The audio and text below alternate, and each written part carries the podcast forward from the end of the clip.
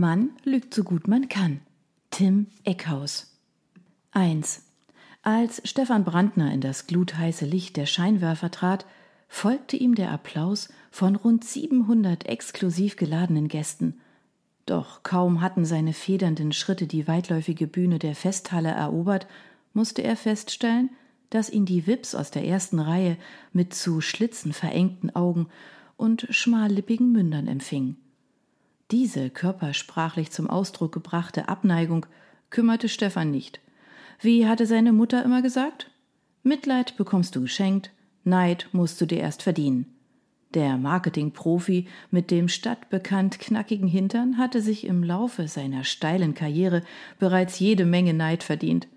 Genug, um den Grand Canyon damit zuzuschütten. Und das war gut so, glaubte er. Doch er sollte sich auf schmerzhafte Weise täuschen. Die Moderatorin des Abends war eine in Rot gekleidete Blondine mit atemberaubenden Beinen und scharf geschnittenem Gesicht. Sie begrüßte Stefan neben sich auf dem Podium, blätterte in ihren Notizen, nannte ihn einen Gott und zählte seine erfolgreichsten Projekte auf. Die Liste war länger als eine ausgewachsene Python. Niemand habe mit Anfang 30 schon so viel erreicht, sagte sie und fuhr sich durchs Haar. Stefan stand lässig daneben, eine Hand in die Tasche seines teuren Jobsackos gesteckt, das er wie immer mit zerrissenen Jeans trug. Den Blick aus den blauen Augen hatte er beiläufig auf die gepflegten Fingernägel der anderen Hand gerichtet, während er gedanklich weit weg war. Der jährliche Werbepreis der Stadt stellte ein muss man dabei sein Ding der Branche und reine Selbstvermarktung dar. Eigentlich ging Stefan diese Show ziemlich auf die Nerven. Nicht nur wegen der heißen Spotlights, die einem die Seele aus dem Leib brannten, auch dieser ganze Szenesumpf, diese aufgetakelten Wichtigtour, diese Kenner und Insider, die gelangweilt an ihren Champagnergläsern nippten, konnten ihm im Grunde gestohlen bleiben. Aber gut, es gab Schlimmeres. Lange genug hatte er sich als Anfänger vergeblich abgemüht, Klinken geputzt, Präsentationen geschmiedet, ohne je wahrgenommen worden zu sein.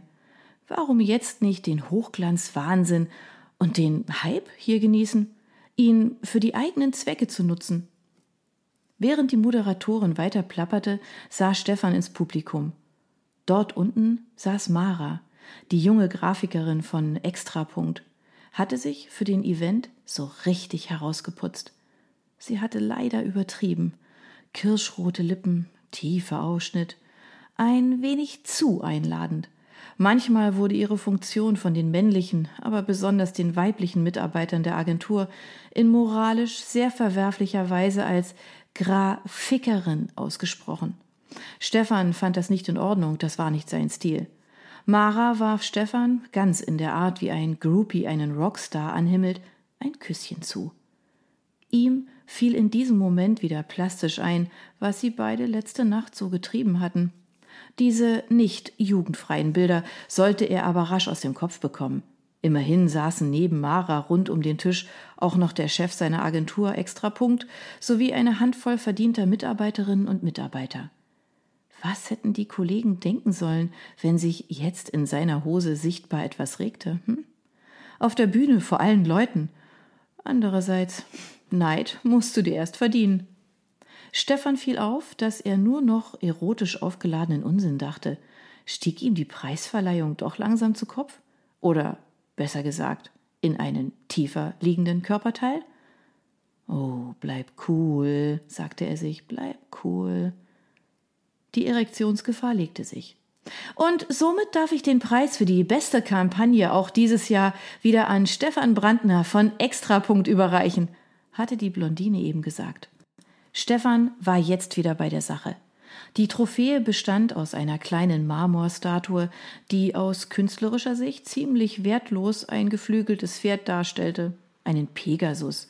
Das Tier sah mitgenommen aus, flog kaum hoch, da hatte er letztes Jahr Geileres erobert. Ein goldenes, dreidimensionales Netz, eine künstlerische Interpretation des ganzen Universums. Das war nach seinem Geschmack. Er griff nach dem alten Gaul. War das eigentlich Hengst oder Stute? Das Mikrofon musste Stefan erst nach oben richten, damit es seiner Größe entsprach. Als er seine Rede begann, hatte er sich bereits für das Mittel der bewussten Provokation entschieden. Er wollte seinen Ruf, seine Marke als exaltiertes Genie weiter festigen. Dazu war ihm jedes Mittel recht, denn dieses Image machte einen großen, wenn nicht den wichtigsten Teil seines Erfolges aus. Die Branche dieser oberflächlichen, hirnrissigen Lackaffen war so leicht durch Bluffs zu blenden, es war unfassbar. Also, wieder ich, sagte er, und seine Stimme erfüllte den Raum. Voll und tief, souverän, in keiner Weise aufgeregt. Gut so. Er warf seinen Spezialblick ins Publikum. Den hatte er drauf. Dieser Blick, den gefeierte Schauspieler oder Superhelden haben. Ich bin toll und ich weiß es. Meine Selbstironie vom Feinsten. Meine Superkräfte leicht und spielerisch. Bei Frauen kam das überragend an. Männer übten diesen Blick daheim im Spiegel, nachdem sie Stefan begegnet waren.